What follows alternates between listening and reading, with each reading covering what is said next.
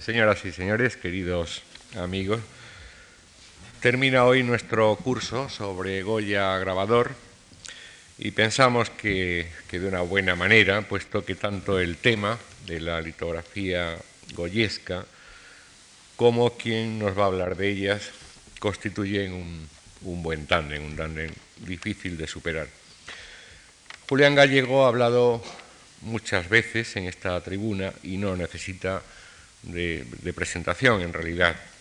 Como ustedes saben, académico de Bellas Artes, profesor de la Sorbona, donde se formó con su maestro, Frank Castell, y de la Complutense, hoy profesor emérito. El profesor gallego, como ya delata su apellido, es aragonés y naturalmente ha dedicado a Goya eh, múltiples estudios e investigaciones. A los libros ya clásicos en nuestra historiografía artística, como, por citar solo unos cuantos, Visión y Símbolos en la pintura española del siglo de oro, El pintor de artesano artista o El cuadro dentro del cuadro, por ejemplo, pues eh, desearía destacar en este momento solo algunos de los relacionados con su paisano de Fuente Todos, pueblo del que, eh, por cierto, el profesor eh, gallego es concejal honorario. Eh, por ejemplo, Goya en la Cartuja del Aula Dei, pinturas murales en la Basílica del Pilar de Zaragoza, Goya y la caza, autorretratos de Goya, las majas de Goya, etcétera, etcétera. Quiero agradecer de nuevo a don Julián Gallego su nueva colaboración en nuestras actividades culturales y a todos ustedes el que estén hoy con nosotros.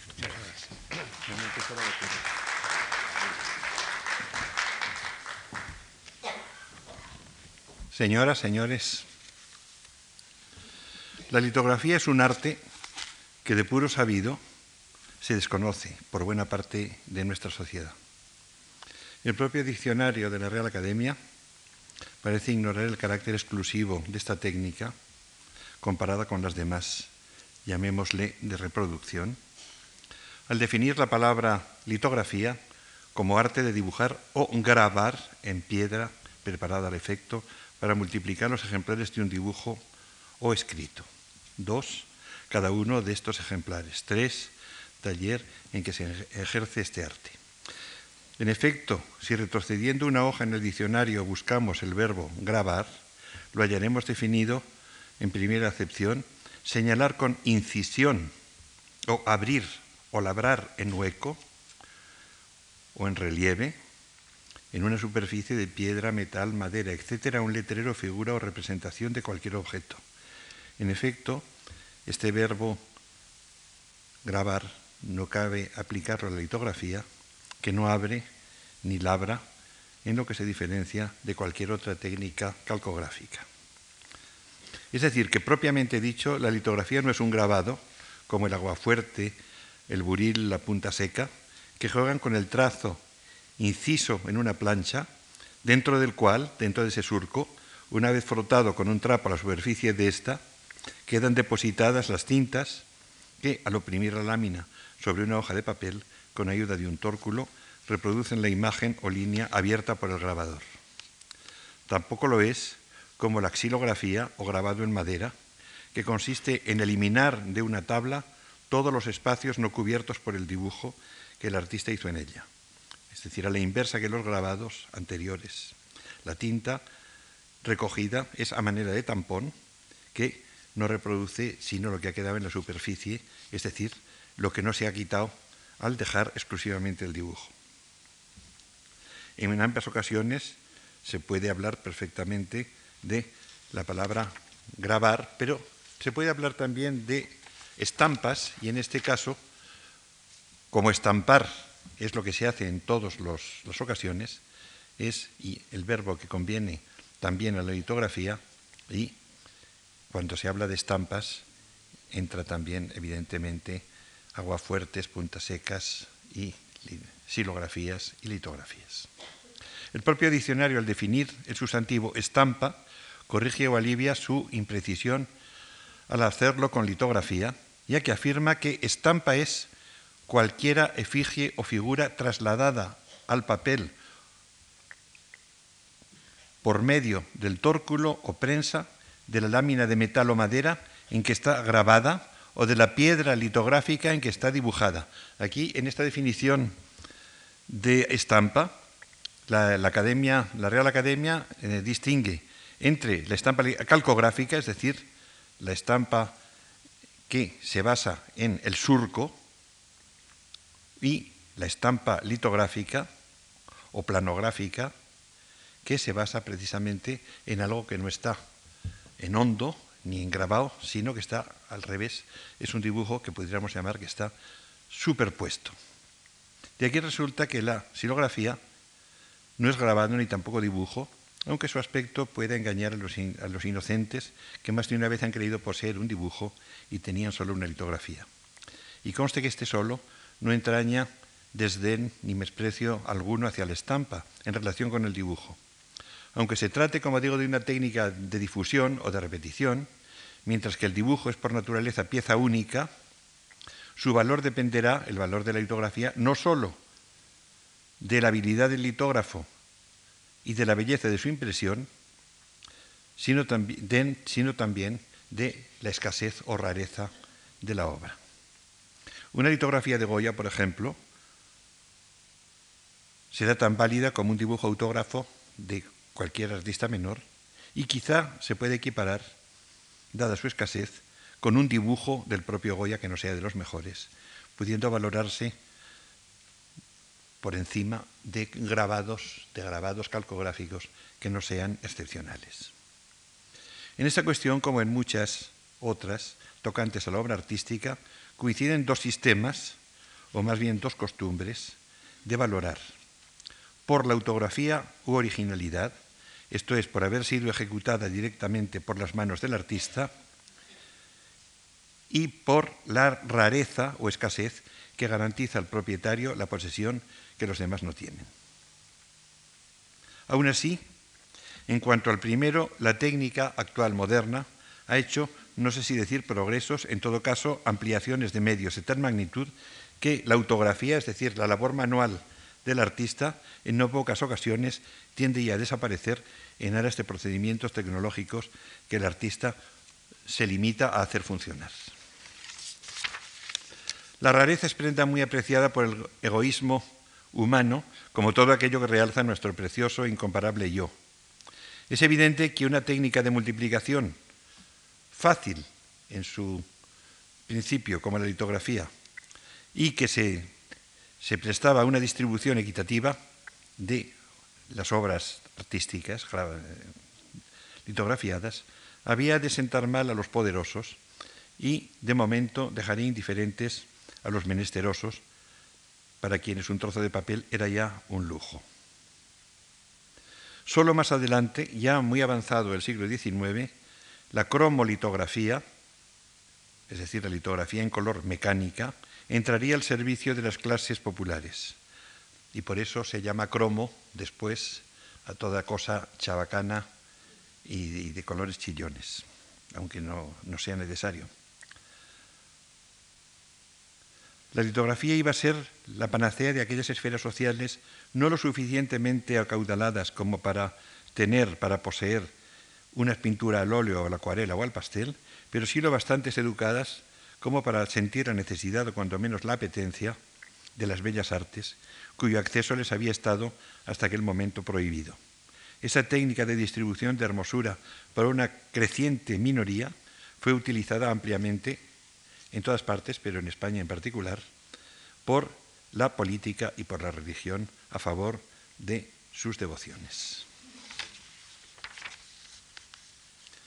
todo esto tiene origen a finales del siglo XVIII exactamente el año 1796, en que Goya tenía 50 años, cuando un joven checo, Alois Senefelder, nacido en Praga en 1771, inventó un sistema de estampación que consistía en escribir o dibujar sobre una losa de piedra caliza con una tinta grasa o lápiz especial que, sometida primero a una capa ligera de goma arábiga acidulada y después lavada con agua, tenía la propiedad de que al absorber la parte no dibujada quedaba limpia y en cambio la parte dibujada quedaba fresca, de modo que entintándola con un rodillo se podía después pasar a la prensa, al tórculo y sacar unas imágenes verdaderamente, casi podríamos llamar, perfectas.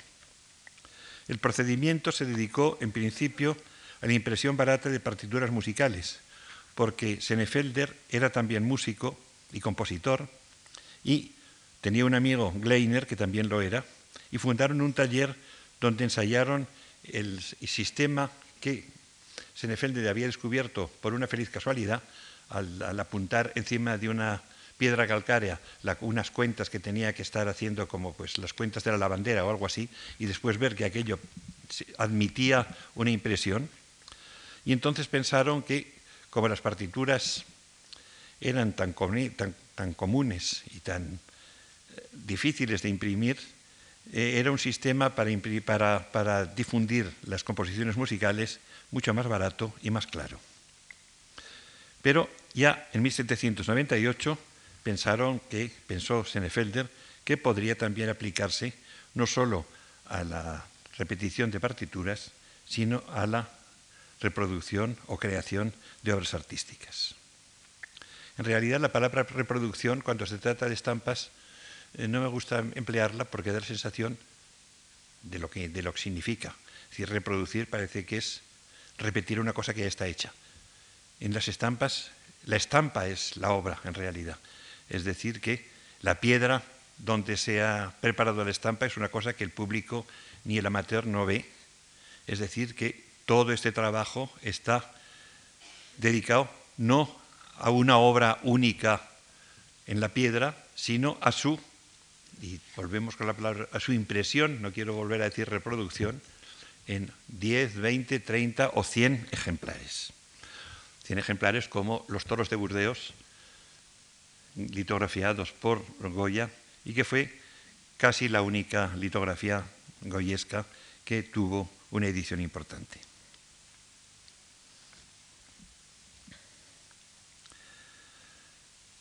La reproducción de un dibujo a tinta se puede hacer sobre la piedra, hace falta una losa de una piedra calcárea eh, que se importaba generalmente de Alemania, de una pureza y un grano particulares, y hay que alisarla de una manera perfecta. Conviene que tenga una, una forma regular, normalmente son piedras, son losas, para ser más exactos, rectangulares, que no sean excesivamente gruesas, porque su peso si no es, imposible y no hay manera de colocarlas en el tórculo, y eso produce no pocas dificultades, puesto que si se hacen demasiado delgadas, al, oprimirlas en el momento de, la, de, hacerla, de, imprimir, en el momento de la prensa, se pueden romper. Es decir, que hay una cosa, en realidad para Picasso, que hizo muchas litografías, la mayor dificultad cuando estaba París ocupado por los alemanes y él vivía en el Midi de Francia, la gran dificultad era el trasiego de mandar, de traer y de llevar estas piedras litográficas, que si la, si la estampa es grande, la piedra es, es enorme, porque tiene además un margen, evidentemente, y que se pueden romper, como digo, fácilmente. Y como en, eh, en, Provenza, donde él estaba en aquel momento, en Valoguís, etcétera, no tenían imprenta o tórculo para, para litografía, tenía que mandarlos a París, donde los litógrafos son excelentes, y esto le producía un, unos, eh, un quehacer enorme y unos, unos gastos bastante grandes y unas incertidumbres de si llegaba o no llegaba. Esto es el único inconveniente que tiene la litografía, el peso de la piedra y el tener que transportarla de un lado para otro. En cambio, tiene muchas ventajas. Por lo pronto, esa piedra se puede raspar y borrar y puede servir para otra u otras ocasiones. Es decir, que así como una plancha de cobre en la cual se graba al buril, a la punta seca o al agua fuerte, ya no puede servir en su, en su anverso. Evidentemente, cuando se tiene necesidad, como Goya en algunos casos, se graba también por el reverso, pero ya quedan inservibles, evidentemente, una vez que se han grabado para otra cosa, tienen que servir solo para eso y como se van degradando, por fin no sirven para nada. Con la litografía, ya digo, el propio artista tiene una libertad enorme en el momento de trabajar sobre ella ya sea a tinta, con tinta litográfica y pluma, ya sea con un lápiz litográfico hecho con una composición especial en la que entra negro natural y, ciertos componentes químicos, de una gran suavidad en su manejo.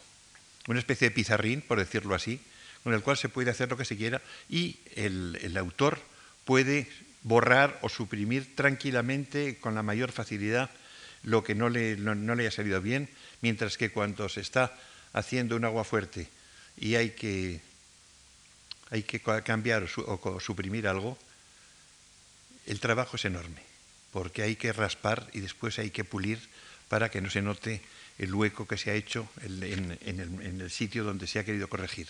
En eso se nota, por ejemplo, en el famoso agua fuerte de Rembrandt de El Exeomo, Jesús presentado al pueblo, que primero puso delante del balcón de Pilatos una muchedumbre de gente y después encontró que era demasiado conglomerado y la quitó, pues eso es un trabajo de raspar, de raspar, de raspar y después de pulir para que la, plancha se quede limpia, que nunca se queda perfecta ya, que en la litografía no existe. En la litografía, pues con un raspador se puede quitar el trocito que no le gusta a uno y con un pulidor se puede, eh, o, como hacía a veces Goya, ennegrecer totalmente la plancha y después con un, con un raspador quitar partes, con un pulidor aplastarlas, etc. Es decir, el manejo es facilísimo y es exactamente igual que pintar o que dibujar. Ya veremos lo que nos dice el primer biógrafo de, Goya, el francés Logan Materon, que lo conoció en Burdeos en sus últimos años, cómo hacía Goya las litografías. Volviendo a Senefelder, fundó en Viena un taller litográfico en 1806 y cuatro años después en Múnich le encargaron de la nueva litografía real. En Francia la, litografía funcionaba ya perfectamente en 1812 y a ello contribuyó contribuyeron varios españoles. Esto es bastante interesante y todos ellos amigos de Goya. En realidad, Bartolomé Sureda, por ejemplo, colaboró con Senefelder en las pruebas estas que hizo Senefelder en 1812 en París. Bartolomé Sureda era un mallorquín, era amigo de Goya.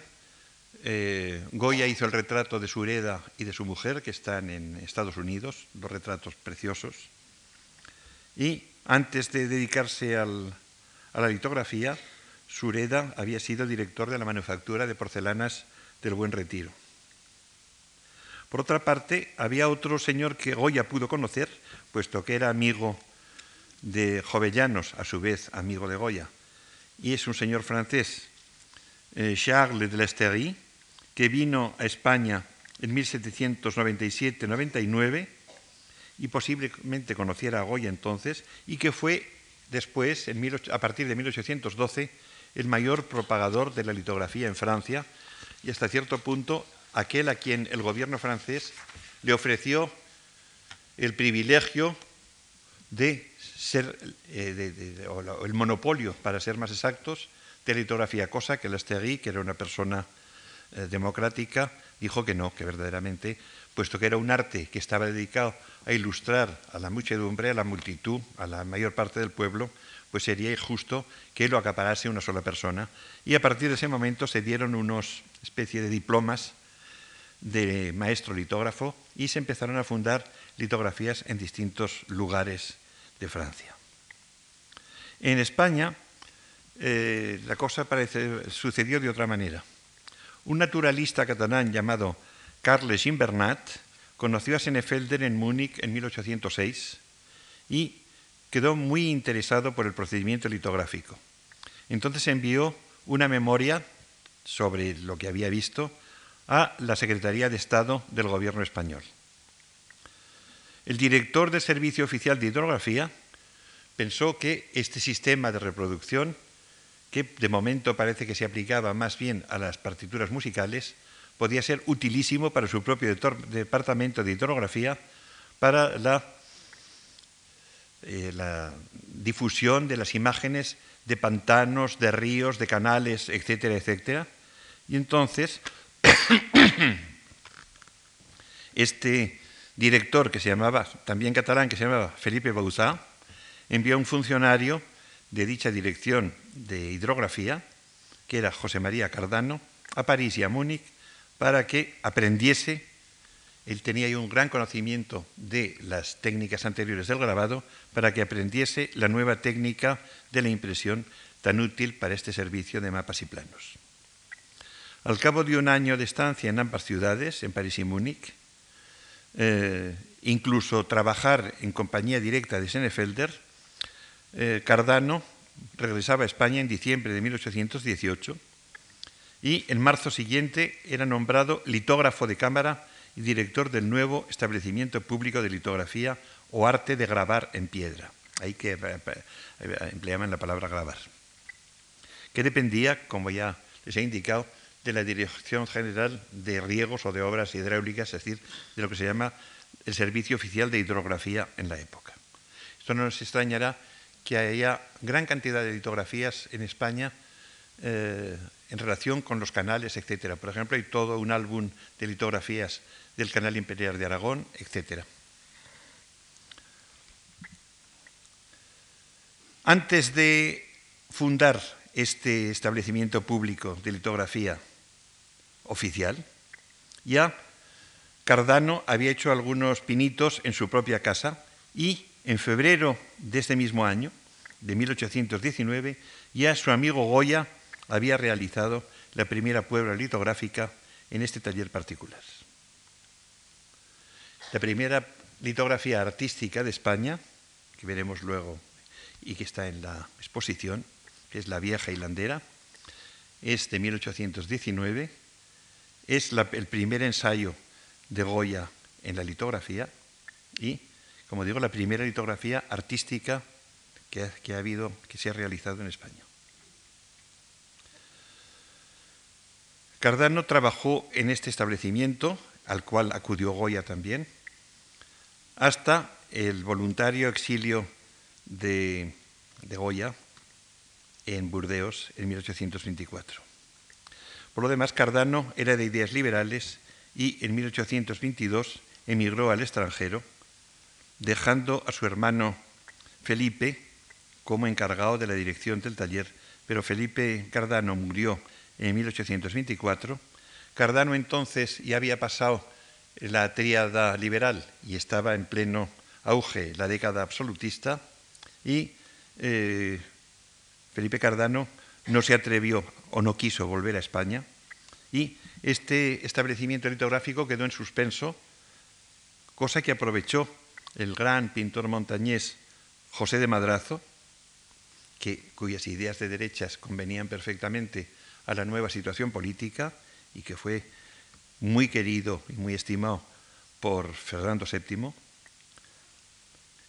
pidiendo la dirección de un establecimiento oficial de eh, litografía, el Real Establecimiento Litográfico, por un, plazo de 10 años. En 1826, José de Madrazo, es el padre de Federico,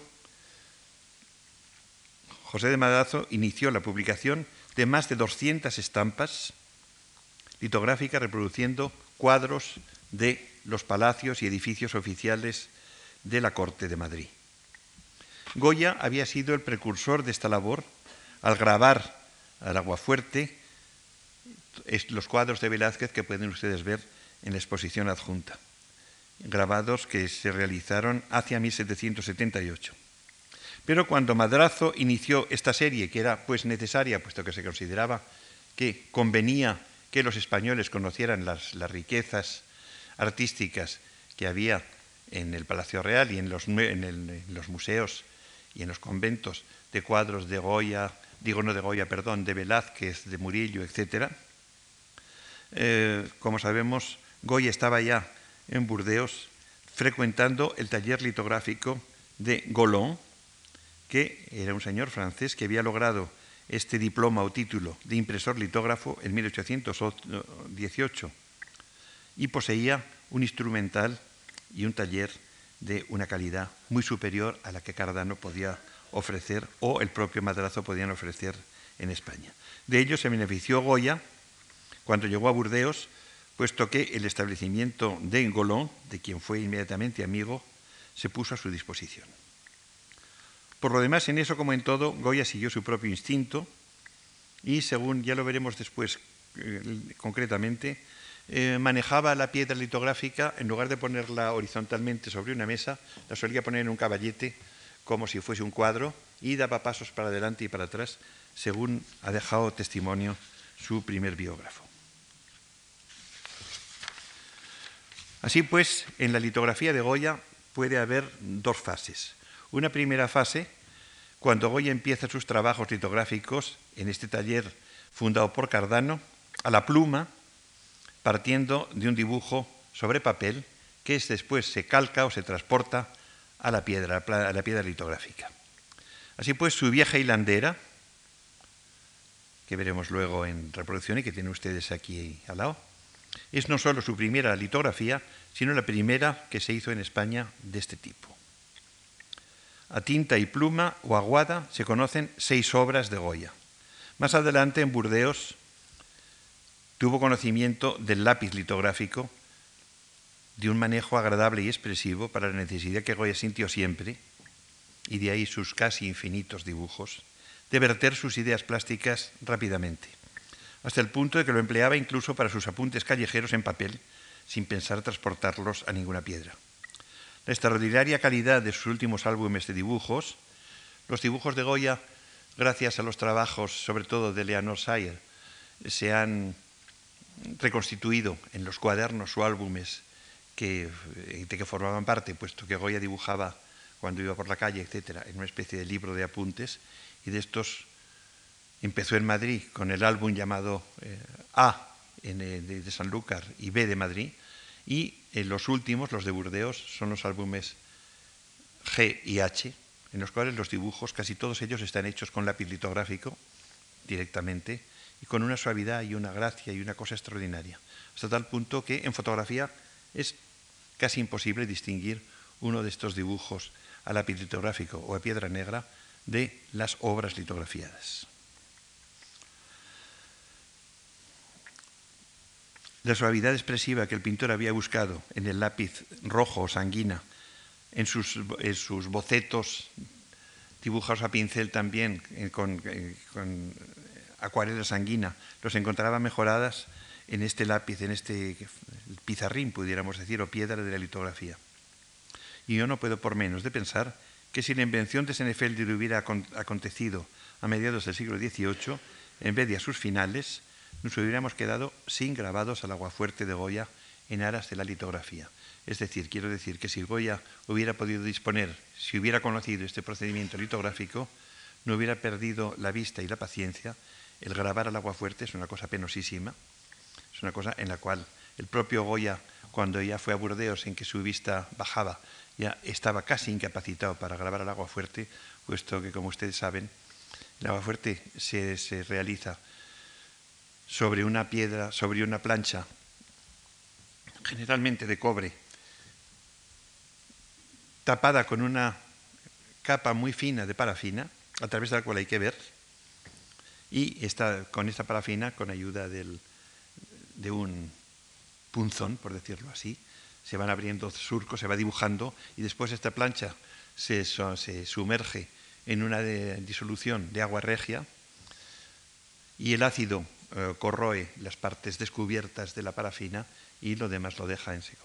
Esta operación hay que repetirla infinitas veces, porque cada vez que se hace hay que tirar una prueba, las pruebas de estado, a ver qué tal ha salido el primer ejemplo, hay que volver a cubrir con, con la parafina, hay que volver a insistir, etc. Se cuenta que para la llamada pieza de los 100 florines, que es el, Jesús eh, visitando a los enfermos o curando a los enfermos, de Rembrandt, que es el grabador que Goya había tenido como ejemplo y el que le gustaba más. Goya decía que no había tenido más que tres maestros, Velázquez, Rembrandt y Naturaleza, y evidentemente de Rembrandt yo creo que no había visto más que los grabados, y era bastante.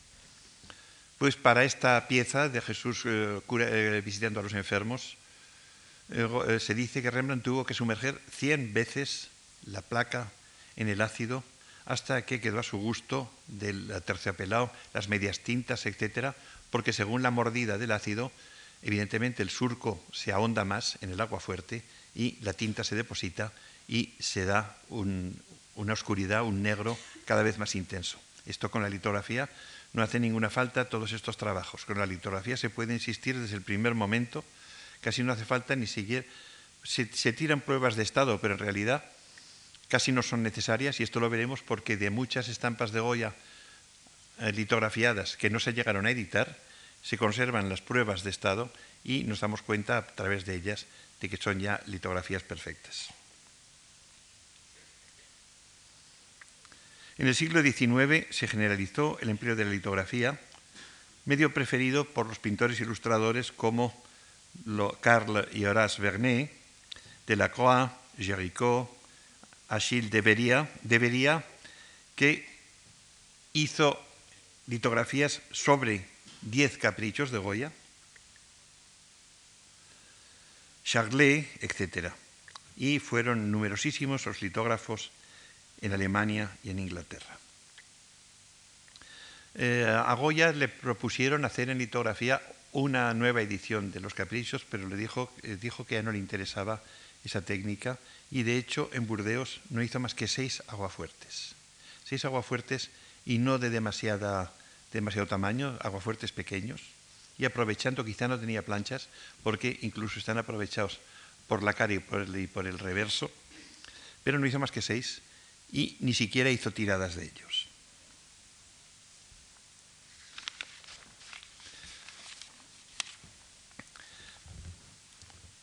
Después de esta introducción vamos a examinar ya las 18 litografías que Goya hizo, hizo más, empezando por las de la primera época. Podemos empezar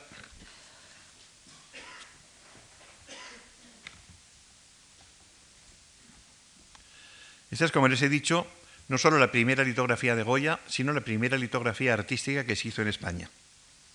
Goya tenía 73 años, pero estaba dispuesto a aprender lo que fuera. La hizo en este taller de Cardano, que todavía no tenía el título de establecimiento oficial,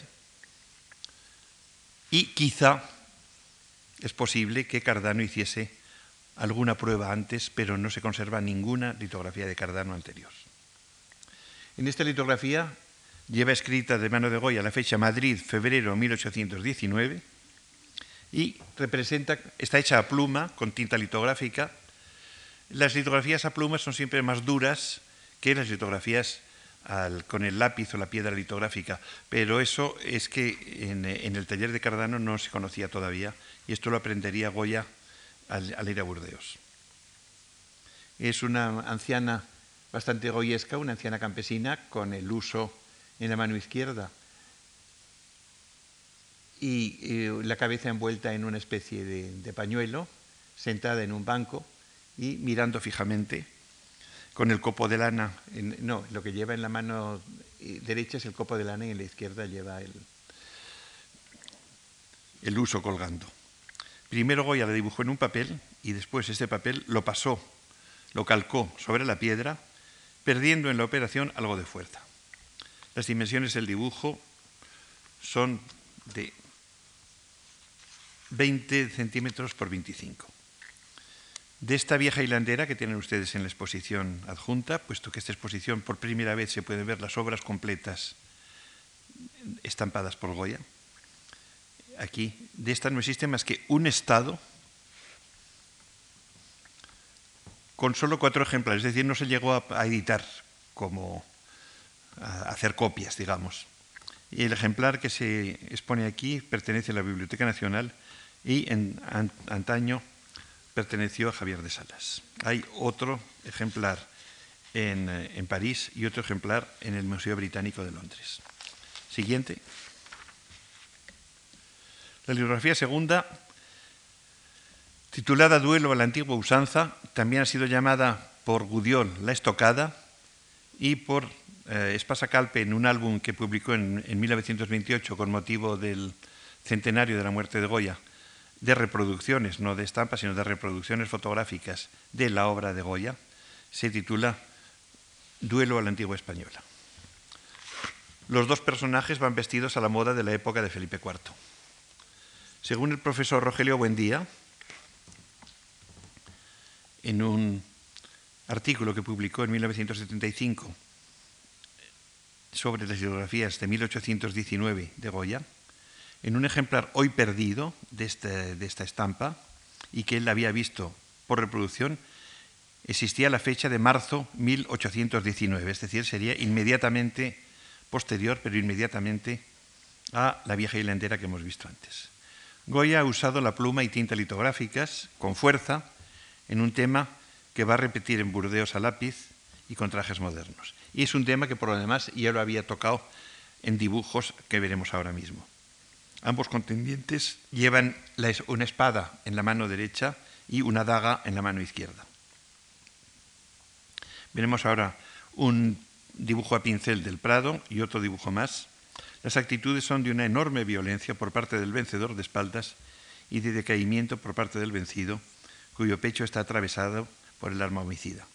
El contraste de negro y blanco en trajes y sombras, con un fino rayado de plumilla que se nota en el suelo, da más movilidad a esta escena magistral, en la que Goya no toma partido a favor ni en contra de ninguno de los contendientes. Esta edición no llegó a, digo, esta estampa no llegó a editarse y no hay más que cinco pruebas del único estado que se hizo de ella. Una prueba en el Museo del Prado, que es la que está expuesta ahora en la Fundación Marc, firmada, otra en la Biblioteca Nacional, otra en París, otra en Londres y otra en Ignorado Paradero. La Gazette de Beaux-Arts eh, publicó en el siglo XIX un facsímil de esta litografía. Vamos a ver, siguiente, los dibujos del Prado. Este es un dibujo a la acuarela sanguina, que viene a ser exactamente lo mismo. Siguiente. Este es un dibujo posterior, también con el mismo tema, que es un tema que al parecer le interesa mucho a Goya. En este caso ninguno de los dos está herido, ambos cruzan los aceros. Siguiente. Y este es otro, también aguada sanguina, posterior, con trajes más o menos antiguos, unos trajes un poco de fantasía. Siguiente.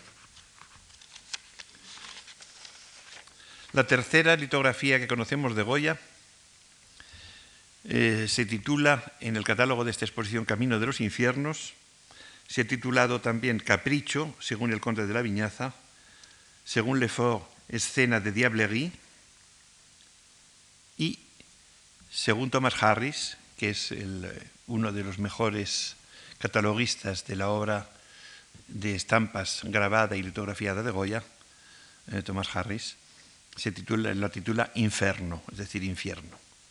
De hecho, es una litografía a tinta es decir, es un dibujo a tinta trasladado a la piedra. No existe más que esta sola prueba, que tiene 12 centímetros de alta por 24 de ancha, en la Biblioteca Nacional de Madrid, que es la que tenemos aquí en esta exposición y que, que procede de la colección del gran erudito, amateur y pintor aragonés Vicente Carderera. Pero en el British Museum de Londres hay un dibujo a tinta litográfica que representa poco más o menos esta escena y en la Biblioteca Nacional de Madrid otro posiblemente preparatorio. La imagen bastante confusa, pero muy cercana a los disparates, especialmente hechos al agua fuerte, se ve. A ver si esto. no sé si es. Sí. Se ve un personaje desnudo Esta es la pierna, el muslo. Como digo, es una, está en muy mal estado porque además acusa las dobleces del, primer papel en que fue trasladada a la piedra. Fue una prueba de la cual no se sacó después ningún, partido. Un personaje desnudo que es infernal, puesto que si se ve, lo miren ustedes en la, en la prueba original que tenemos aquí, tiene los pies terminados en garras, o sea que es como un demonio, que arrastra por, medio de una cuerda atado de los pies a otro personaje que va por el suelo que es un condenado al cual lo llevan, por eso se llama Camino de los Infiernos, al cual lo llevan al infierno, entre el regocijo de una serie de personajes demoníacos o brujescos que nos recuerdan mucho los de las pinturas negras. En realidad esta litografía está muy cerca y debe ser contemporánea de algunos de los disparates hechos al agua fuerte que tienen ustedes aquí. Siguiente. Esta litografía bastante impresionante, titulada Monje, pertenece al Museo de Berlín. Es la única prueba que existe en el mundo de una litografía de Goya transferida a la piedra. Estaba antes en el Museo Kaiser Friedrich y procedía de la colección Madrazo, es decir, José de Madrazo, cuando fundó el Real Establecimiento Litográfico, trató de tener una colección, todo lo que pudo, de litografías hechas en el taller de Cardano por Goya o por quien fuera, para tener ya modelos, una especie de base donde sustentarse. La imagen es de unos 130 de alto por 90 milímetros de ancho. Representa, como ven ustedes, un monje de blanco, no se acaba de saber si es mercedario o cartujo, con la capucha dejando el rostro en la sombra y un pequeño crucifijo en la mano derecha. A la izquierda, él está como delante de una puerta y a la izquierda hay una abertura, pero ha quedado esto.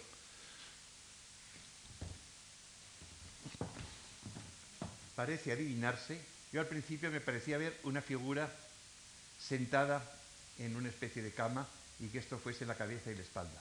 Pero después pienso que no, que es más probable que sea una persona acostada, que esto sea la cabeza y esto, el, busto, encima de una especie de gran almohada, de la cual sale el cartujo o el monje a visitar.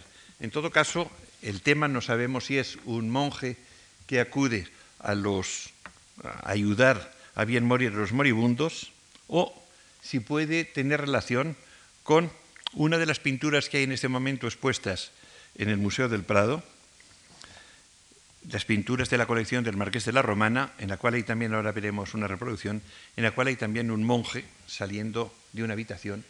Siguiente, que es esta, un monje entrando en este caso en una habitación con una señora a sus pies. El, el catálogo de la exposición de los caprichos y etcétera, de las pinturas, de los pequeños formatos de, Goya que hay en este momento en el Museo del Prado, eh, da el título a este, a este capricho de la colección de pinturas de pequeño eh, formato del Marqués de la Romana, que es una colección verdaderamente maravillosa, diciendo que este y el siguiente se refieren a un crimen que se cometió en la época de Goya, el crimen de Castillo, al parecer una mujer que tenía un amante y el amante que entraba a verla disfrazado de fraile y después entre la mujer y el amante mataron a Castillo, al marido. En fin, eso es la, idea que eh, da el catálogo del Prado de esta pintura, que se parece hasta cierto punto a esta que estamos viendo ahora. Si así fuera, evidentemente la litografía de todas formas, tenía que ser muy posterior, porque las pinturas de la Romana ahora se fechan antes de 1800 y eh, la litografía tiene que ser desde 1820. ¿Se puede pasar hacia atrás, hacia atrás para volver a ver la litografía? Sí. Ven ustedes que si esto es una cabeza con un busto y esto es una almohada, pues se puede interpretar así, a lo mejor se puede interpretar de otra manera. Pero en todo caso, siguiente pudiera tratarse de un tema parecido. Siguiente, de todas formas, el tema del monje es un tema, aquí tenemos un dibujo hecho en Burdeos a lápiz litográfico que, representa a un monje, a un clérigo, eh, también eh, sobre un fondo sombrío.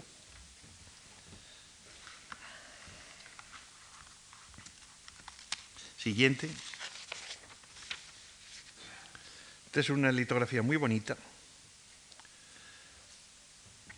hecha a la pluma y con un poco de pincel, y que lleva un título bastante raro, Expresivo Doble Fuerza.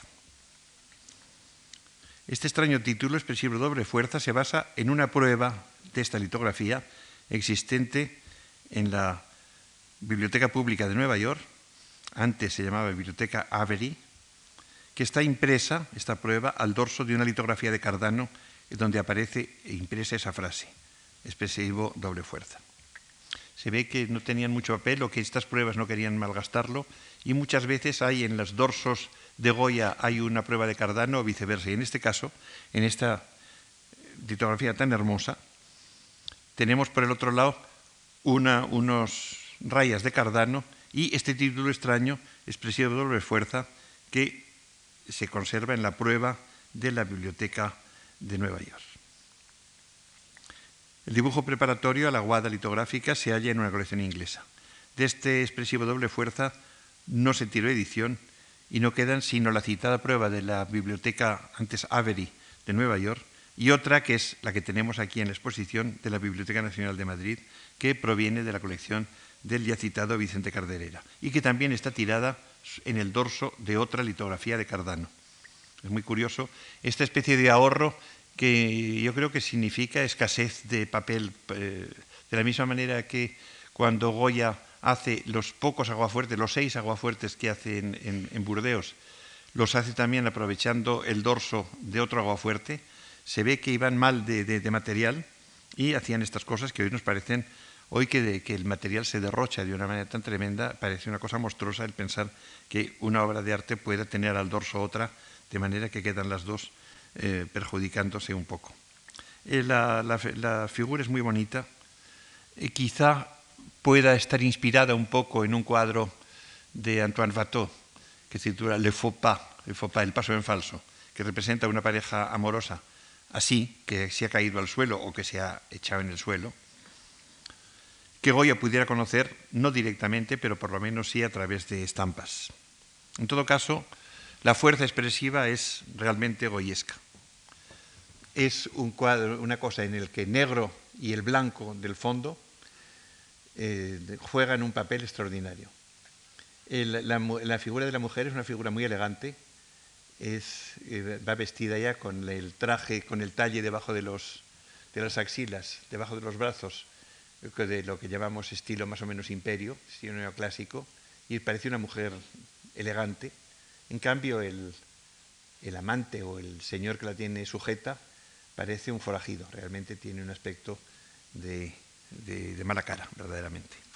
No se sabe si la doble fuerza son la fuerza que hacen cada uno uno por, por un lado y ella por otro, pero este es el título que se suele dar.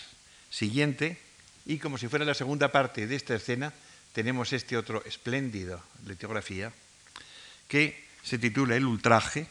Hay también quien le ha llamado la violación, pero de, hecho la violación aquí todavía, no sé si se iba a hacer o no, pero todavía aquí no se hace. El intento quizás sí contra una joven muy semejante a la anterior, de, tal manera semejante a la anterior y el hombre también, que parece como si fueran los mismos personajes, como si fuera la segunda parte del episodio anterior. No sabemos ni de esta ni de la anterior ningún dibujo preparatorio. Y solo existe una prueba que perteneció a la colección de José de Madrazo y que actualmente está en el Museo de Berlín, que es la que tenemos aquí en esta, en esta exposición. La prueba, un poquito emborronada por el uso de la tinta litográfica, revela mayor soltura en el trazado que la anterior y es de un brutal dinamismo y una resistencia por parte de la mujer admirablemente captados. Este, esta imagen, que como digo no tuvo tampoco edición, sino que no hay más que una prueba de estado en el mundo, única, o sea que el papel que ustedes ven aquí pues es el único que hay en el mundo. Es la primera vez que, que llega a estas latitudes. De esta imagen, que se conoce por, fotografía, por reproducción, ha sido llamada también ebrio de amor, refiriéndose al hombre, y el Thomas Harry en su catálogo le llama de outrage, el ultraje, que es el título que se ha conservado aquí. Pero no habla de violación, el ultraje, de rape es en, inglés eh, la violación y Thomas Harris no habla de violación. Y pasamos ya a las litografías realizadas por eh, medio ya en Burdeos. Vamos a pasar. Siguiente. antes quería que vieran esta maravillosa acuarela sanguina del Museo del Prado de Goya, que representa poco más o menos el mismo episodio, es una cosa de una brutalidad enorme. El, hombre agarra a la mujer por los cabellos, la mujer agarra por los pelos al hombre, y es una escena de, de una brutalidad verdaderamente terrible. Siguiente. Esta es la lectura. Aquí es el primer contacto de Goya con el, el, taller de Golón en Burdeos y con los medios del lápiz litográfico. Es decir, de esta manera se logra unas medias tintas maravillosas. Vean ustedes lo que dice a propósito de esto el primer biógrafo de Goya, Laurent Materon, que lo vio trabajar en sus últimos años en Burdeos traduzco del francés, Goya ejecutaba sus litografías sobre su caballete con la piedra colocada como si fuera una tela, un cuadro. Manejaba sus lápices como si fueran pinceles sin, sacar, sin sacarles punta jamás. Se quedaba de, de pie, alejándose y acercándose a cada minuto para juzgar sus efectos. Acostumbraba a cubrir toda la piedra de una tinta gris uniforme y después con el raspador sacaba las partes en las cuales el, lápiz volvía enseguida para reforzar las, las sombras y los vigores y para indicar las caras y darles movimiento. Quizá pueda producir risa si yo dijera que las litografías de Goya han sido todas hechas, las de Burdeos, han sido todas hechas con lupa. Esto no era un efecto para que quedase un tono más fino, sino porque su vista iba disminuyendo. Goya tiene 78 años.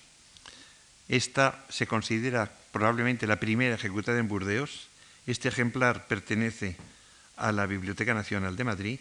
No hay más que seis pruebas de estado, no se hizo edición y parece ser que se ejecutó en Burdeos muy poco tiempo después de la llegada de Goya en 1824. No se conoce dibujo preliminar. La escena representa a una mujer joven sentada en una silla muy baja con dos muchachos, parecen, que le están escuchando muy atentos, como si estuviera contando, leyendo cuentos o algo así. Hasta cierto punto Aquí nos encontramos con un tema parecido a un tema de las pinturas negras, el que llaman algunos la lectura de la Gaceta, con un fraile leyendo en unos papeles claros, rodeado de cabezas de gente que esté escuchando. Como resultado estético, hasta cierto punto se asemeja al monje que acabamos de ver, eh, por este empleo de las sombras tan, tan fuerte y que le da un relieve, un claroscuro muy particular. Aquí podemos pensar que toda la parte oscura se la hizo Goya embadurnando directamente con la tinta litográfica negra el fondo, que dejó toda una parte, eh, digamos, grisácea, por decirlo así, en todo lo demás, un poco como hacía en, los, en las aguatintas con la resina al agua fuerte, y después quitó con el raspador las partes claras para que quedasen completamente brillantes, de modo que la cabeza, el seno, el, libro y las piernas de la mujer y las cabezas y las manos de los dos muchachos eh, resaltan sobre este grisáceo y el oscuro de la derecha. No existen más que seis pruebas, esta, que es la de la Biblioteca Nacional, otra del Lázaro Galdeano, otra de la Biblioteca Nacional de París, del, British Museum de Londres, de Londres, del Museo de Cambridge y de una, del Museo de Berlín y de una colección Hofer en Massachusetts. Siguiente. Este es uno de los escasos, de los seis aguafuertes que Goya hace en Burdeos. Bueno, este no es el aguafuerte propiamente dicho, que pueden ustedes ver en la exposición, y de que, del que es posible que les hayan hablado ya en otra conferencia anterior, sino el dibujo preparatorio hecho en Burdeos y que me ha interesado traer aquí porque demuestra esta especie de interés de Goya por volver a algunos temas de su, de su juventud, como el tema de los toreros, en este caso es un torero viejo que por lo demás parece que se ha echado al monte, a la mala vida, porque lleva una escopeta escondida debajo de la capa, la ven ustedes por la derecha. Esto en el grabado del aguafuerte, hecho en Burdeos, se ve todavía más claro. Vamos a ver otro aguafuerte de Burdeos, siguiente. Esta es una maja, una manola, vestida. Las manolas no tenían un traje especial de majas, sino que iban a la moda, pero a la moda chulesca. En este caso, esta maja, que muy bien pudiera ser Leocadia Zorrilla, la compañera o ama de llaves de Goya,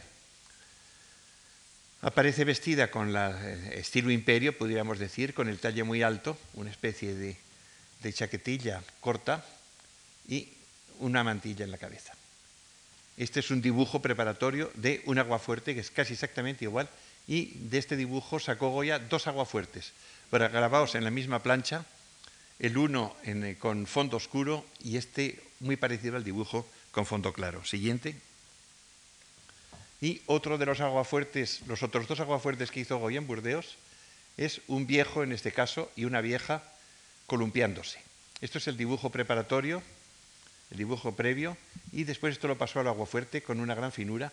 Son muy pequeños, el viejo por lo demás y la vieja están en la misma plancha, uno por cada lado, de manera que realmente se ve que Goya o no le apetecía ya o no veía bien el aguafuerte, no le apetecía seguir trabajando en eso o no tenía las planchas que a él le gustaban, pero eh, su obra como aguafortista quedó totalmente suprimida a favor de su obra como dibujante libre y su obra como litógrafo. Siguiente.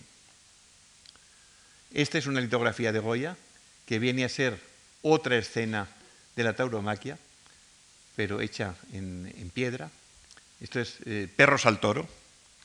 Es la expresión que se empleaba cuando un toro salía manso y no, se atacaba ni se enfurecía, se le echaban unos, pequeños perros feroces que le mordían y, el, toro se defendía como podía, las tiraba por el aire, como se ve aquí, hasta que por fin ya se, le entraba tan rabia que por fin se dejaba ya torear.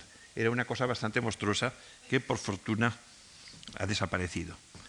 Estos perros de presa ya no existen en, en las corridas. Se llama también por eso toro asediado o atacado por perros, pero hay que aclarar que todo esto sucede en una plaza, en una plaza de toros, no es que sea un toro que se pase por el campo y acuden unos perros a morderle, puesto que hay dos toreros a la derecha que ven ustedes, que están mirando a ver si el toro se enfada.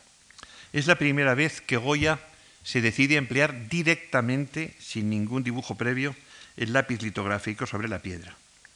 Quizá porque tenía ya mucha costumbre al haber hecho tantos dibujos y después tantos grabados sobre la tauromaquia que el tema le resultaba familiar. Pero ven ustedes que no insistió mucho, queda una estampa un poco pálida y pensó que después le realzaría los negros con, con ayuda de la pluma, cosa que no llegó a hacer. Por lo demás, como no se hizo edición tampoco, no se conoce más que pruebas de estado en los museos de Madrid Biblioteca Nacional, a la que pertenece este ejemplar, el Lázaro, la Hispanic Society de Nueva York, el Museo de Berlín, el Art Institute de Chicago y una, eh, eh, una fundación en Jenkintown, Rosenwald eh, Foundation. No se conoce dibujo previo, puesto que esta, esta escena no aparece en la tauromaquia, pero existe el precedente, sí, de uno de los aguafuertes en la tauromaquia que se titula Echan perros al toro, pero con otra composición y alejándose un alguacilillo a caballo, etcétera, es decir, es distinta de esta. Siguiente. Esta es una prueba rarísima sobre la cual yo quiero recomendarles la atención cuando vuelvan a ver esta exposición. Supongo que la volverán a ver. Suerte de varas en el campo, también llamada ataque en campo raso o picador picando al toro a cielo abierto. Es una cosa excepcional del Museo de Berlín. No se conoce sino esta prueba en sepia que fue en tiempos de la colección Boix y de ahí pasó al museo, al, gabinete de grabados del Museo de Berlín. Es un tema más bien fantástico, inspirado a Goya por la distancia en que se encuentra en tiempo y en espacio de, desde Burdeos hasta la Plaza de Toros de Madrid o de Zaragoza. cuando produce estampas menos sujetas a las leyes de la tauromaquia.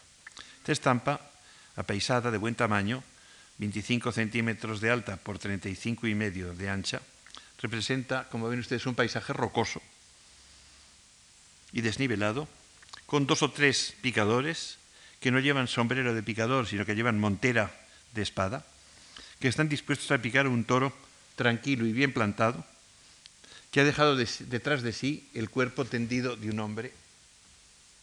Ahí está el, hombre tumbado, muerto, herido, el toro esperando y los picadores con sus monteras eh, tratando de picar al toro. Y todo el público subido en esta especie de rocas. Hay un, un personaje haciendo ademanes de asombro, muy goyescos, y todos los demás como acurrucados en esa especie de quiebra, como una especie de plaza de toros natural, que es una cosa bastante curiosa. Aquí el lápiz litográfico está ya dominado completamente por Goya, que dibuja en varios tonos. Esta, esta tirada, que, no es tirada, esta prueba, esta es en sepia, y por lo demás esta tiene, como ven ustedes ahí, se nota mucho en, el, en la estampa original, eh, bueno, en, en el original que tenemos aquí de Berlín, que es el único que hay en el mundo, se nota que ha estado doblada porque tiene una eh, raya vertical bastante pronunciada.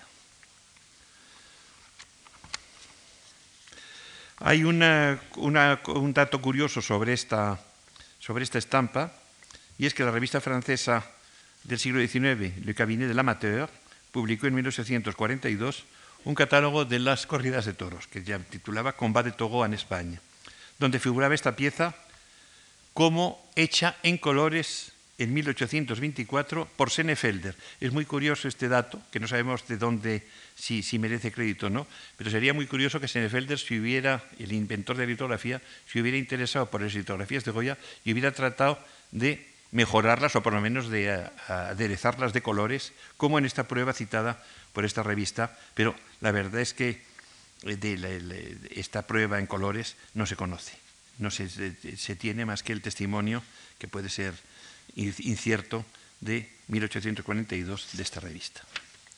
Siguiente. Esta es para mi gusto una de las más bonitas litografías de Goya de la época de Burdeos. Se titula El sueño. Está hecha totalmente a lápiz, sin lápiz litográfico, y representa, como ven ustedes, a una mujer joven. El, canon de estatura de Goya en estos últimos eh, trabajos ha disminuido mucho, hace figuras más bien rechonchas, un poco como Rembrandt. Yo creo que eso le ha, llegado un poco a través de la influencia de, Rembrandt, que le gusta también los personajes que no sean altos, una especie de posición antimanierista. Esta mujer dormida es una mujer hermosa, con un amplio escote y cuya cabeza se apoya en las rodillas de una vieja, mientras dos figuras a la derecha, al parecer femeninas, están mirando atentamente. La mujer, la vieja, se sonríe con un aire un poco pícaro y está manejando los cabellos de esta moza. No creo que se trate de despioje, como en el cuadro famoso de Murillo de la abuela despiojando al nieto. No creo porque esta mujer no parece que sea piojosa.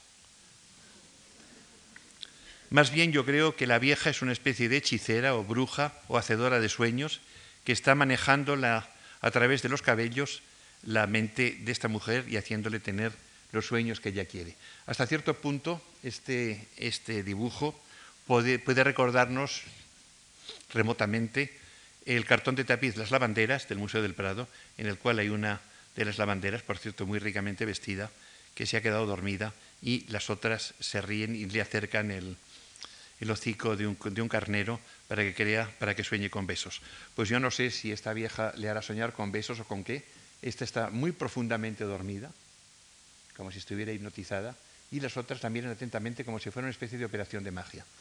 Este, con esta idea de Goya de amontonar en una mancha fuerte los personajes cada vez se acusa más. Hay influencia de Rembrandt y hay una evolución de Goya precisamente hacia estas imágenes conglomeradas que se ven también en sus pinturas de esta misma época. Siguiente. He querido meter aquí unos cuantos dibujos hechos al lápiz litográfico de la época de Burdeos, exactamente contemporáneos con lo demás, que ven ustedes que podrían confundirse con las litografías. Esto, este hombre rodeado, es una especie de reedición en grotesco del sueño de la razón produce monstruos, de la famosa estampa de los caprichos. Aquí en este es un señor moderno con sombrero de copa y capa que está sentado entre una serie de máscaras de, volantes, como si fuera una especie de, ángeles grotescos, un poco en lugar de aquellas eh, criaturas, murciélagos y demonios infernales de los grabos antiguos. Siguiente. Eh, Goya se paseaba mucho por Burdeos, cuyo y su silueta con el sombrero Bolívar de copa y su sordera mal disimulada eh, eran muy conocidas de los bordeleses. Él se paseaba eh, y miraba todo lo que iba encontrando. Por ejemplo, este encantador de serpientes, y lo dibujaba inmediatamente. Siguiente. O bien este hombre haciendo el telégrafo, es decir, haciendo los equilibrios sobre una mesa. Siguiente. O bien el borrico que anda a dos pies. Siguiente. En este caso se trata de un tema libre, es una especie de fantasma bailarín y tocando las castañuelas, que es esa especie de horror grotesco que Goya realiza también. Siguiente. Este es el último dibujo que se conoce de, Goya del álbum H, que es el último álbum de, dibujos, que es esta especie de viejo eh, casi cretinizado, una cosa espantosa, una especie de despojo humano verdaderamente terrible. Siguiente. Hay algunos, hay algunos dibujos a lápiz litográfico muy bonitos, como este ahorcado en, en un árbol, terrible. Siguiente o este hombre a quien lo llevan a, guillotinar. Aquí está la guillotina. Va con un abate que le presenta la cruz y lo están preparando para acostarlo y cortarle la cabeza. Siguiente. En este caso ya lo han acostado, ya la cabeza asoma por el agujero que dejan las cuchillas. Y es el, el último momento, el sacerdote se ha quedado a un lado con la cruz. Son terribles en su concesión estas cosas que Goya vio en Burdeos, dice castigo francés, siguiente. Pero también tiene esta, aguada del Museo del Prado de castigo español, este es el garrote vil, y con el título escrito por Goya, muchos han acabado así. Siguiente, o este, gimiendo y llorando.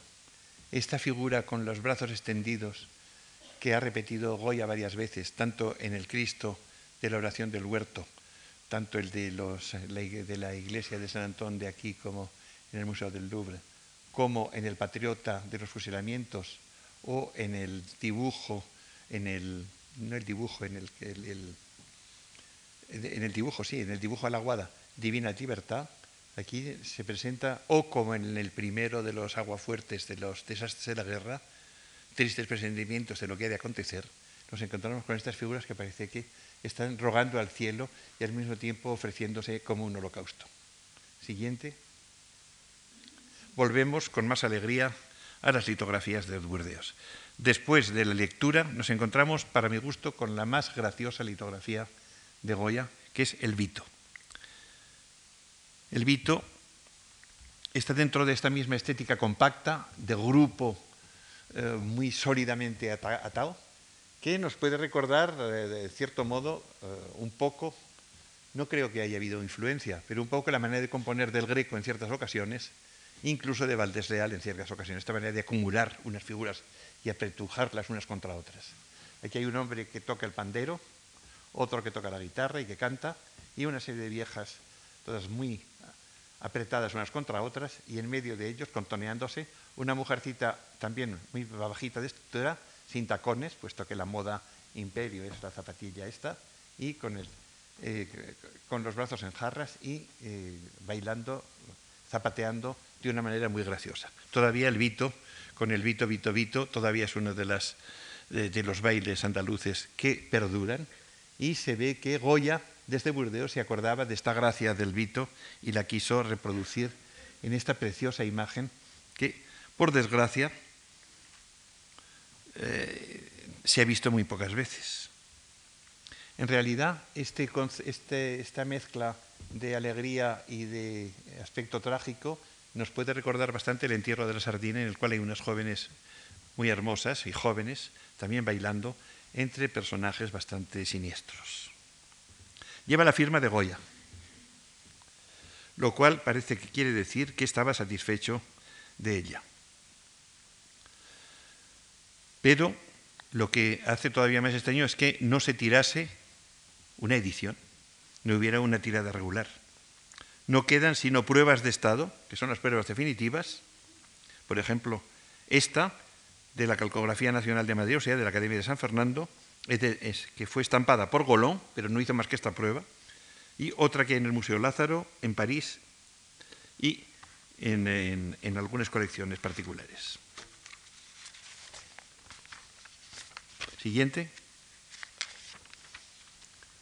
Hemos visto el desafío en la antigua española, ahora vemos el desafío moderno. Tomás Harris se llama Modern Duel, es decir, duelo moderno. En este se suele llamar también el desafío para distinguirlo del duelo a la antigua usanza que habíamos visto antes. Trajes y posturas de ambos contendientes son muy distintas. Los trajes llevan el pantalón largo moderno, que entonces llamaban a la matelot, a la marinera, y con unos tirantes, que también es una novedad, y unas camisas muy amplias, que también son una novedad. Es decir, son personajes modernos, no tienen ninguna gallardía. Esto más que un duelo o un desafío, parece un asesinato, porque el, señor de frente, que tiene además una cara verdaderamente lamentable, se deja apuñalar tranquilamente por este tío de los tirantes eh, con mientras los testigos escondidos en este ramaje asoman sus dos cabecitas con sombrero para que no vaya a ser que se escape un estocado desde ellos.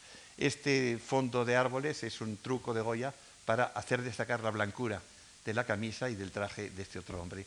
Es también una litografía verdaderamente preciosa, de la que no se tiró edición, por su aspecto zafio y vasto, muy distinta del duelo a la antigua española, más bien puede recordarnos el duelo a garrotazos de las pinturas negras de Goya del Museo, del, Museo del Prado. Hay pruebas de estado en los lugares de costumbre y, como les he dicho, esta es de la Biblioteca Nacional de Madrid. Siguiente. En prueba de su amistad y en prueba también de su maestría en, la, litografía, Goya quiso retratar al director de su taller, a Golon. Golon, es decir, se llamaba Cyprien Charles Marie Nicolas, Javier Carlos María Nicolás.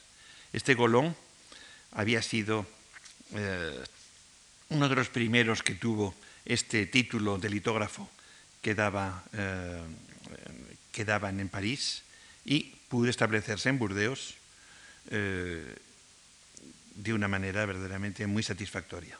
El taller estaba en pleno funcionamiento cuando Goya llega a la ciudad en 1824.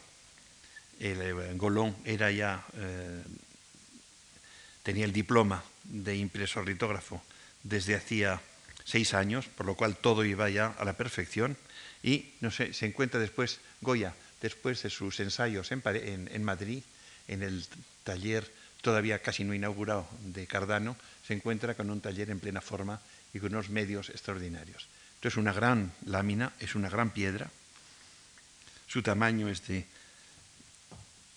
de 21 centímetros por 17 y representa de una manera muy satisfactoria, con muchas sobre un fondo neutro que recuerda las aguatintas de los aguafuertes, la cabeza muy expresiva de Golón, muy simpática, muy expresiva, parece que está hablando, diríamos, vestido a la moda del momento, con la gran corbata que ha sustituido las chorreras del antiguo régimen, el chaleco a rayas que todavía no se ha pasado de moda, pese a haberlo llevado Robespierre, que ya ha caído, y esta especie de redingote o levita con las solapas abiertas.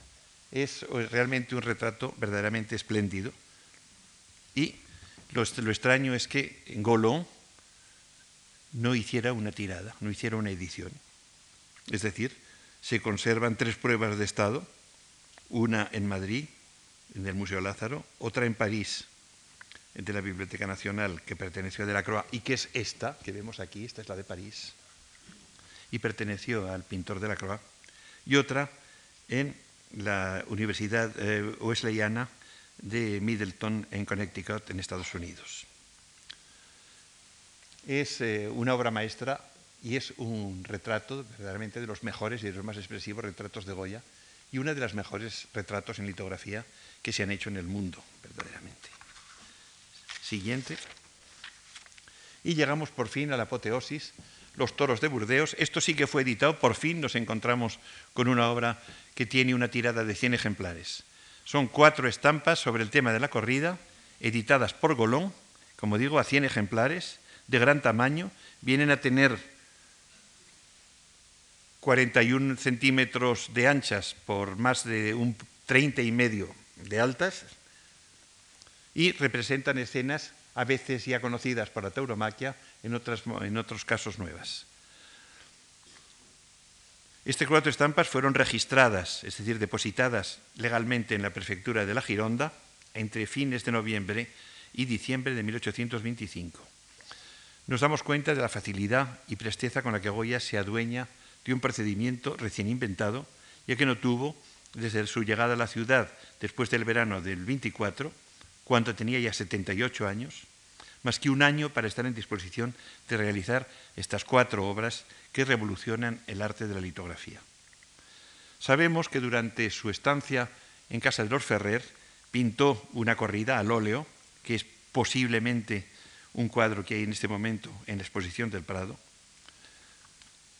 y que por lo demás el, el, tema de la corrida de toros es algo que interesaba mucho en Francia y Golón debió pensar que serían estampas, como así fue, de buena venta. Por eso hizo un tiraje, una tirada de 100 ejemplares y han podido eh, divulgarse hasta cierto punto, pero no tanto. Por esto ya es menos raro, a pesar de que son de tanta categoría, es menos raro encontrar los toros de Burdeos, es decir, estas cuatro estampas, que encontrar las hidrografías que hemos pasado, porque de las que hemos visto hasta ahora, ninguna había alcanzado la edición. Todas ellas se habían quedado en prueba. Esta es la primera, el famoso americano Mariano Ceballos. Era un, era un indio mexicano que eh, tuvo un éxito enorme en España, pero hacía ya pero mucho tiempo antes de que Goya hiciera esto. Son de los recuerdos casi de, de, de hace 30 o 40 años de Goya, es una cosa increíble. El lápiz litográfico con raspador está firmada Goya en la parte inferior izquierda Eh, el indio Ceballos se llamó mucho la atención porque hacía esto, por ejemplo, que es una barbaridad, que era torear montado en un toro a otro toro. Hacía otras cosas igual de difíciles, pero Goya encontró que esta quizá era la más difícil de todas y la representó tanto en un grabado de la tauromaquia como en otro grabado que no llegó a incluir en la tauromaquia, pero que también tienen ustedes aquí en esta exposición. El toro eh, que ve llegar al, toro caballo, digamos, lo mira que parece que no se inquieta nada, el indio se prepara a clavarle el arpón y la plaza está tan llena de gente como de costumbre en todas las plazas de toros de, Goya que parece que los toros se tenían que abrir paso diciendo, usted perdone, porque realmente casi no, no nos dejaban sitio ni para, ni para moverse. Es de una de una gracia y de una belleza de imagen tremenda, esta silueta tan, tan ágil, recortada en esa especie de halo blanco del ruedo, con la gente apertujada contra la barrera en el estribo y asomándose en la barrera, en esas muchedumbres que nadie ha sabido eh, representar con tanta gracia y tanta fuerza como Goya. Es una escena inverosímil, pero quizá por eso todavía más genial y atractiva. Como digo, la tirada de 100 ejemplares se editó en 1825. Esta pertenece a la calcografía nacional de la Academia de San Fernando. Siguiente, el segundo de los toros de Burdeos, se titula Bravo Toro. El título no va impreso como el anterior, pero se ha conservado para expresar la ferocidad de un toro en el momento de alzar en sus cuernos a un torero, mientras hay otro torero que trata de atacarlo sirviéndose del cuerpo caído de un caballo para defenderse y otro picador le ataca por detrás. Aquí al fondo hay otro picador malherido junto a su caballo, es decir, que este toro ha hecho una verdadera hecatombe. Esto es un bravo toro entonces, porque se consideraba que un toro que matase, esto hasta casi hasta nuestros días, un toro que mataba muchos caballos y muchos toreros, pues evidentemente era un bravo toro. Y el número de caballos muertos fue una especie de palmarés siempre para, para distinguir si un toro era bueno o era malo.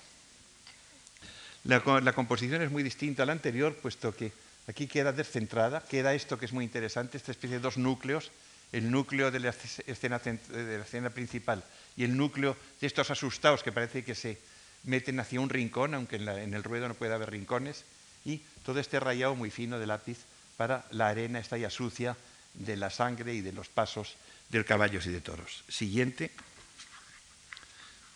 La tercera es quizá la más atractiva, se titula Diversión de España, lleva el título escrito, con B por cierto, Diversión de España, y con la indicación de litografía de Golón. Es decir, que ahí Golón se ve que este le gustó cómo quedó y puso, imprimió el nombre de la litografía y que representa una especie de fantasía. Eh, la fuente Ferrari hablaba de un carácter casi orgiástico, es decir, como una especie de, locuras o de sueños, de esta especie de euforia espantosa de la gente eh, riéndose y burlándose del toro y los otros toros sueltos entre medio, eh, atropellando a la gente, estos que se tiran hacia atrás para no ser pisados, es una especie de encierro, no se acaba de saber si es una escena de encierro, pero no, puesto que hay un trocito de barrera, quizá puede ser una escena de llegada de un encierro a una plaza de toros.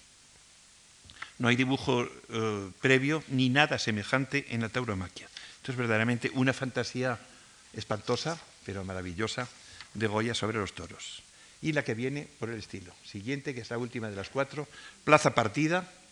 Plaza Partida, no hay título ni impresión, se llama Plaza Partida porque la plaza lo está, para hacer mayor efecto, un ruedo, se ponía una valla en medio y había una corrida por un lado y una corrida por otro. En la corrida de la izquierda hay un banderillero citando al toro, que lo está mirando muy serio. En la, en la media luna de la derecha hay una espada que trata de matar al toro, que parece que no se deja matar muy bien, y en, la barre, en esta especie de, empalizada hay subida gente, toreros, como todos estos que están por todas partes, por el estribo de, las barreras y todos los infinitos que hay asomándose a la barrera. La estampa es de un atractivo extraordinario, con esta composición con este, en forma de Z, con esta fuerza tan enorme que le da, esta, y este aspecto brutal al mismo tiempo, con una especie de muecas de, satisfacción y de regocijo de todo el que está mirando esto.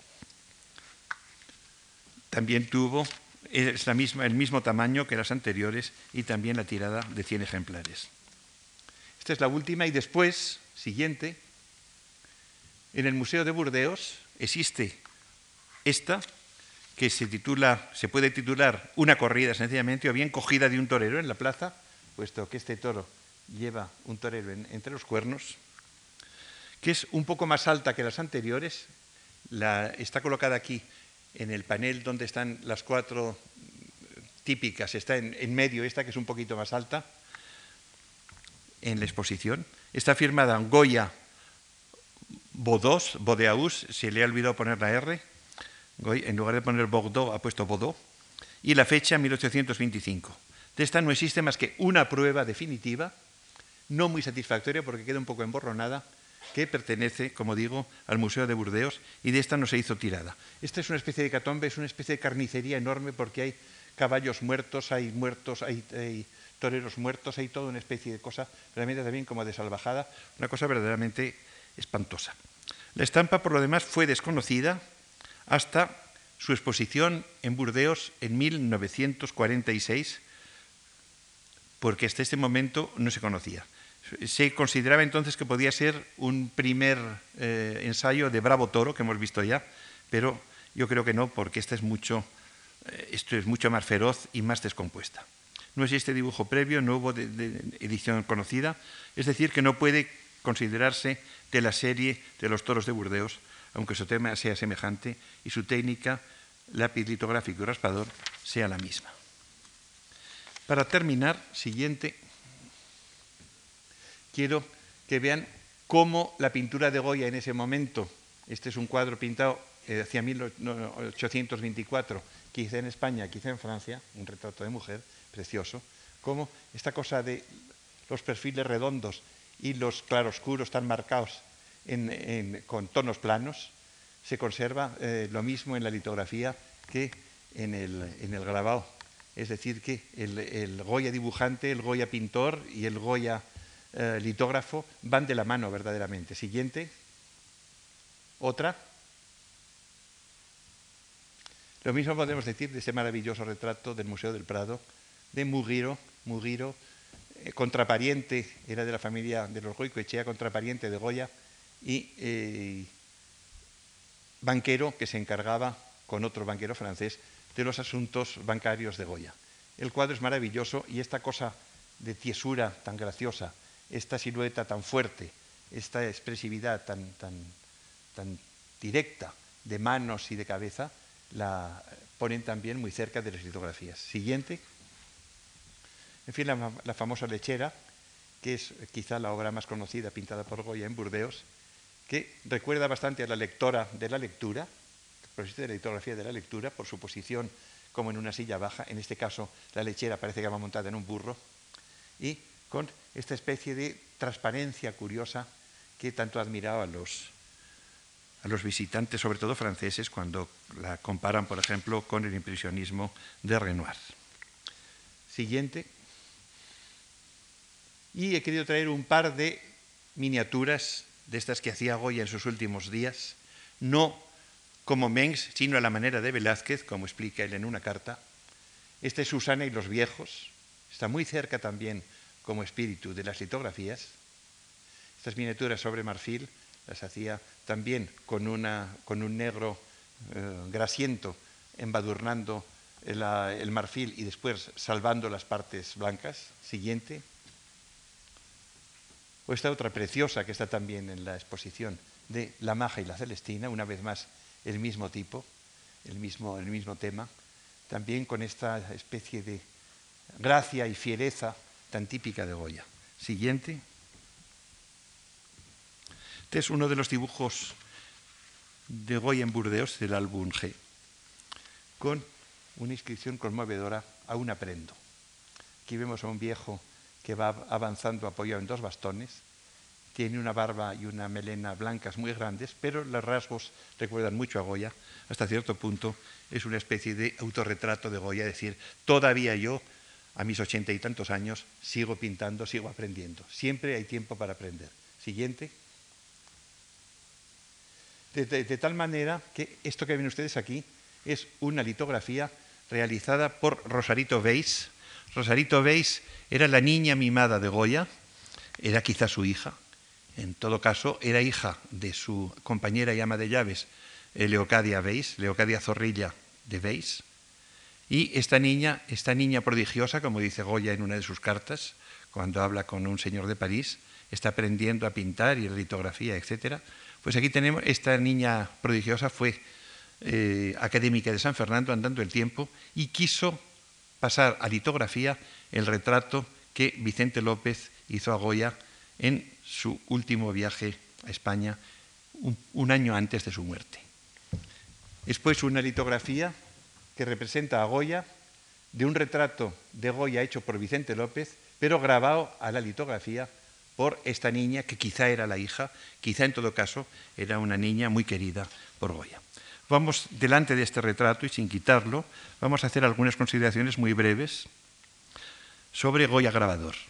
Por lo pronto, la avidez de Goya de aprender. Aún aprendo, avidez de novedad, inmediato interés por un procedimiento antes de que el propio Cardano inaugure su taller definitivo, dispuesto a renovarse en estilo y en todo a los 78 años. Escasez de aguafuertes en los cuatro años de Burdeos, ya lo he comentado, no quedan más que seis y quizá era porque ya no le gustaba, porque ya no veía bastante o porque no tenía planchas.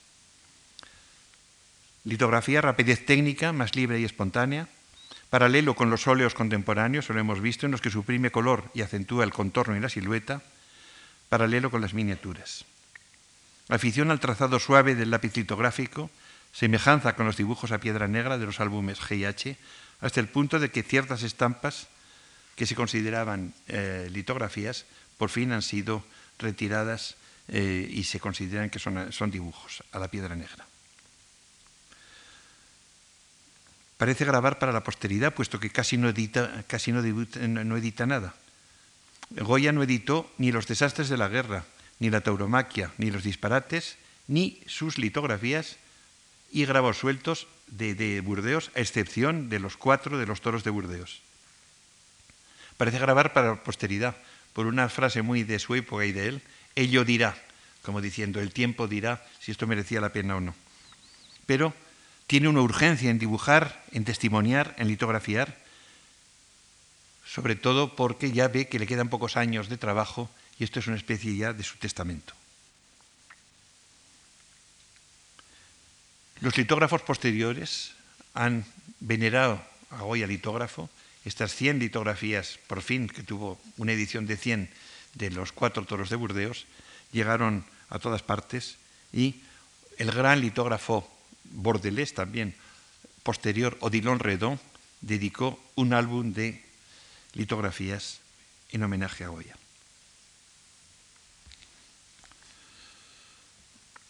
Le quiero, quiero leerles para terminar dos cartas que Goya escribe a su amigo de París, en cuya casa había estado al llegar a París en 1824, Joaquín María Ferrer.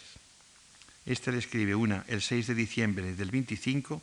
Con motivo de ir a París, el señor de Baranda le enviaba a usted un ensayo litográfico que representa una corrida de novillos, a fin de que la viese usted y el amigo Cardano, y si le encontraban digna de despachar algunos ejemplares, enviaré los que ustedes quisieren. Parece que ni le interesó a Ferrer ni le debió interesar mucho a Cardano, porque le contestan que de momento parece que no, puesto que en la carta siguiente, del 20 del mismo mes de diciembre del 25, Dice Goya, quedo enterado y convencido de lo que usted me dice de las estampas de toros, pero como yo pensé más en que las vieran los conocedores artísticos que en esa gran corte abundan, y también la gran porción de gente que las habrá visto sin contar el número de españoles, creí que era fácil. Fíjese ustedes en qué situación está Goya tan curiosa, tan humilde. Creí que era fácil dándolas a un estampero, es decir, a un vendedor, sin decir mi nombre y a poco precio, podía haberse hecho, podía haberse hecho la edición. Lo que me dice usted de los caprichos, porque le decía Joaquín María Ferrer que por qué no hacía los caprichos en litografía, lo que me dice usted de los caprichos no puede estar, o de reproducir, o de reimprimir los, los aguafuertes, porque las láminas de los caprichos las cedía el rey hace más de 20 años, como las demás cosas que están en la calcografía de su majestad, y con todo eso, es decir, pese a haberlas dedicado al rey, me acusaron a la santa, la santa es la Inquisición, ni yo las copiaría, porque tengo mejores ocurrencias en el día para que se vendieran con más utilidad. Es cierto, y ahora habla de su última novedad, es cierto que el invierno pasado, es decir, este invierno del 24 al 25, pinté sobre marfil y tengo una colección de cerca de 40 ensayos, pero es miniatura original que yo jamás he visto, porque toda está hecha a puntos y cosas que más se parecen a los pinceles de Velázquez que a los de Mengs. Agradezcame usted mucho estas malas letras porque ni vista, ni pulso, ni pluma, ni tintero, todo me falta y solo la voluntad me, me sobra. De mes a mes tomo la pluma para Paco, es decir, para su hijo Javier, que es solo a quien escribo ahora España.